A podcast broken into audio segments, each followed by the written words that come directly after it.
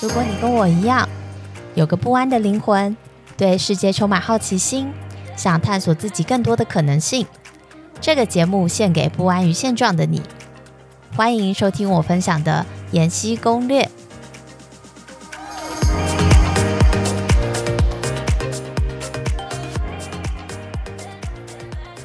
回到现在担任了不同的一个角色，就是 Partner Solution 部门。请问跟你前一份职场最大差异在哪？最大差异是说能见度和看的东西，因为我之前是做这个 business process consultant，那我主要是负责。整个系统软体实施专案的部分做了好几年，OK，我就是一直钻研在这个功能，不是说不好，只是说视野啊比较狭隘。那当然你可以成为这方面的这个专家，没有错哦。依照我自己对我自己了解，我的兴趣，我希望能够看得更广。我也希望说我关于商业发展有关的事情，所以我现在这个部门必须要把公司最新的产品、最新的策略，通过我的学习，把它交给 enable 我们公司的这些外部的伙伴。以我们公司来讲，我们外部伙伴帮我们做的专案。如果说八十二十的话，哈，是这样，就是他们做百分之八十，好，那我们自己内部，我以前的这个咨询的角色，我其实只做百分之二十的专案而已。在呃 partner facing 的这个部门，让你的影响力最大化。在这方面，我会发现说，我更可以让所有的这些同事啊 partner 看到我的表现，那我也更好去实施我的影响力。所以在这方面，对于我的发展是更好的。你们还需要直接面对客户吗？还是其实你们的客户就是 third party？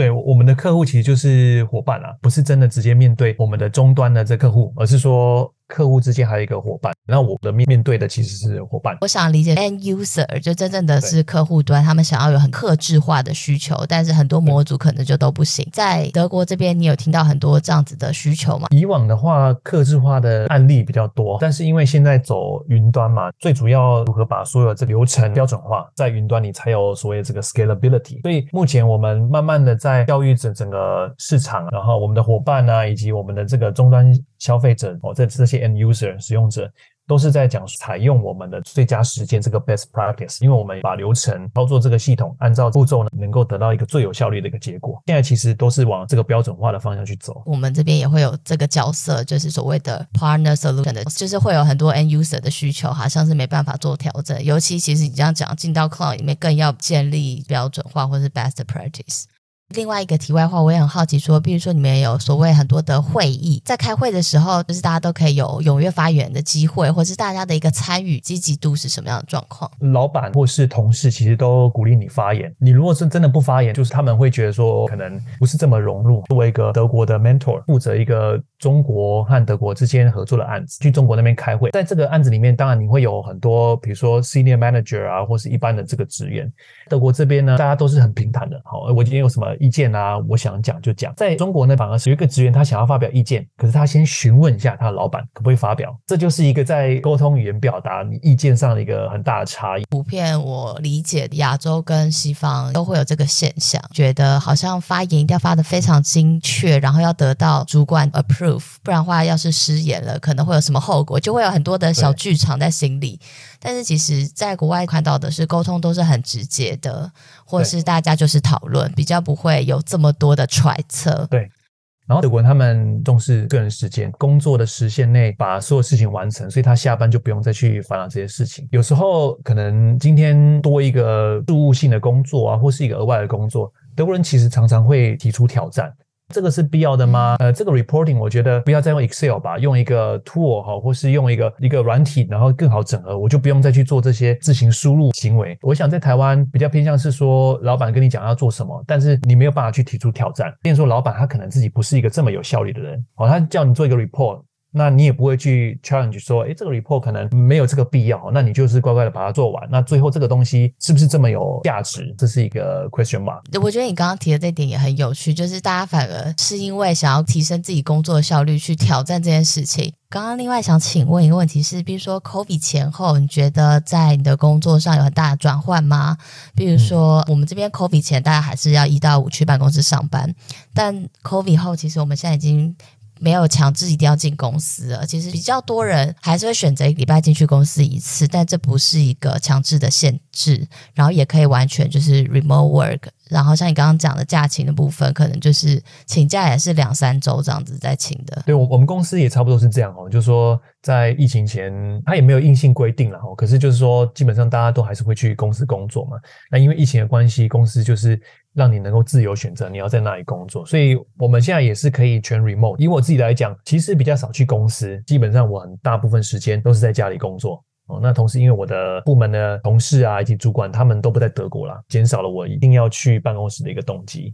你可以跟我们分享你刚刚讲到比较像是 work-life balance，然后比较具体的例子，比如说法国他们的暑假八月是整个月放假，不晓得德国这边有没有很特别的一些假期？在德国这边蛮长的假期，通常会发生在四五月的时候，因为算是一个复活节假期嘛，同时这个国定假日也非常非常多，所以。很容易就是这个礼拜可能礼拜四放假，那很多德国人他们就是礼拜五也请掉，可能这个礼拜放了，然后下礼拜一又放，等再过一个礼拜的某个礼拜四又放，四五月就是这样的一个一个循环。因为有三十天的年假嘛，所以如果说你有比如一个礼拜四的国定假日，你礼拜五通常德国人都会请掉，这边也是习惯一次请可能请。一到两个礼拜，甚至是三个礼拜，其实都有有听说过哦。然后我曾经看过一个还蛮极端的例子啦，哈，就是我第一份工作的那个 senior 的同事哈，他是一下班他就把他的手机和电脑直接锁在公司的抽屉里面，就是这样。我我看过，就是唯一的例子啊，因为我在其他 team 啊团队，我还没有看过人这样做。嘿。那你觉得海外工作这段，不管是求学还是工作经验，对你个人的一个意义是什么？因为你整个工作最精华时间其实都在德国了，所以你现在反思，有哪些部分你觉得是可以做得更好，或者是你很肯定自己，然后你也会觉得这件事对你来说很有意义？我觉得到国外最大的一个好处是空间还有时间，因为我如果去看在台湾的朋友，或是说台湾的生活，我会觉得其实空间和时间上都是相对压缩，然后且忙碌的。那在这时候，你会很难去探索你自己想要的是什么，或是想要去做自己想要做的事情。那我觉得在德国或是在欧洲，这个问题反而不是那么大。因为你确实有拥有非常多的时间与以及空间去探索或是做你想要做的事情，所以这也是为什么我可以去额外做一些副业，然后甚至成为这领导力教练。当你时间太多了，有时候你也会有点迷失，就觉得说，哎，这个我可以做，那个我可以做。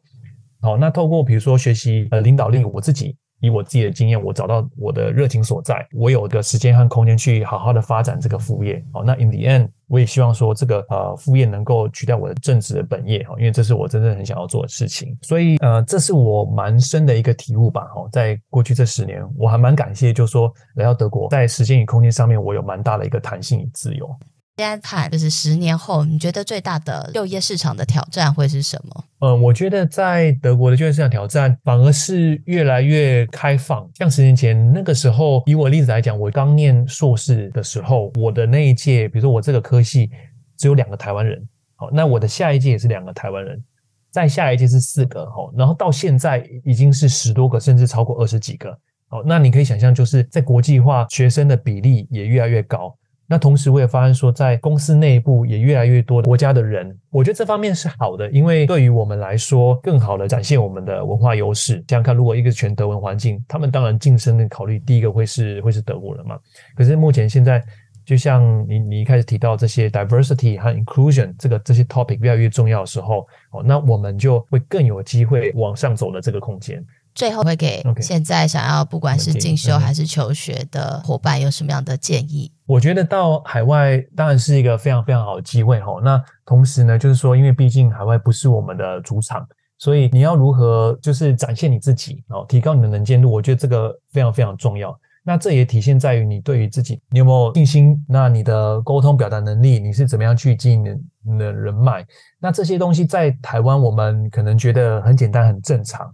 可是到了国外，在这个环境啊、文化上，其实都不太一样。甚至你面对的是所有来自全球的精英，所以在这方面的话，我觉得培养你自己一个领导者的思维。因为当你有这样的一个思维，知道说，OK，在这个时候机会来了，我要牢牢的抓住，我不要就是像以前一样一个很被动的方式啊，然后或是说不敢表达你自己意见，而是说今天这个机会来了，你要有这个领导者的思维去把握这个机会。那当你一步一步的这样去做，好，你会发现说很多事情慢慢的逐渐建立你的信心，同事圈子好都会看到你的成长，你的改变，就能够一步一步往上走。最后，你会给大家一句话，或者是分享你的理念：思维决定一切，提升你的领导者思维，你就可以提升你的人生。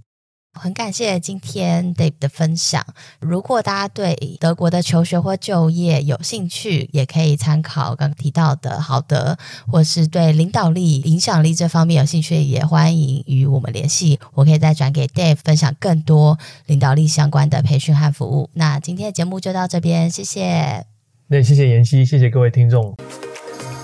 感谢你的支持。如果你喜欢我的节目或日常的分享，欢迎订阅我的 Spotify 或 Apple Podcast。不要忘记追踪我的 Instagram，请不吝按赞或分享。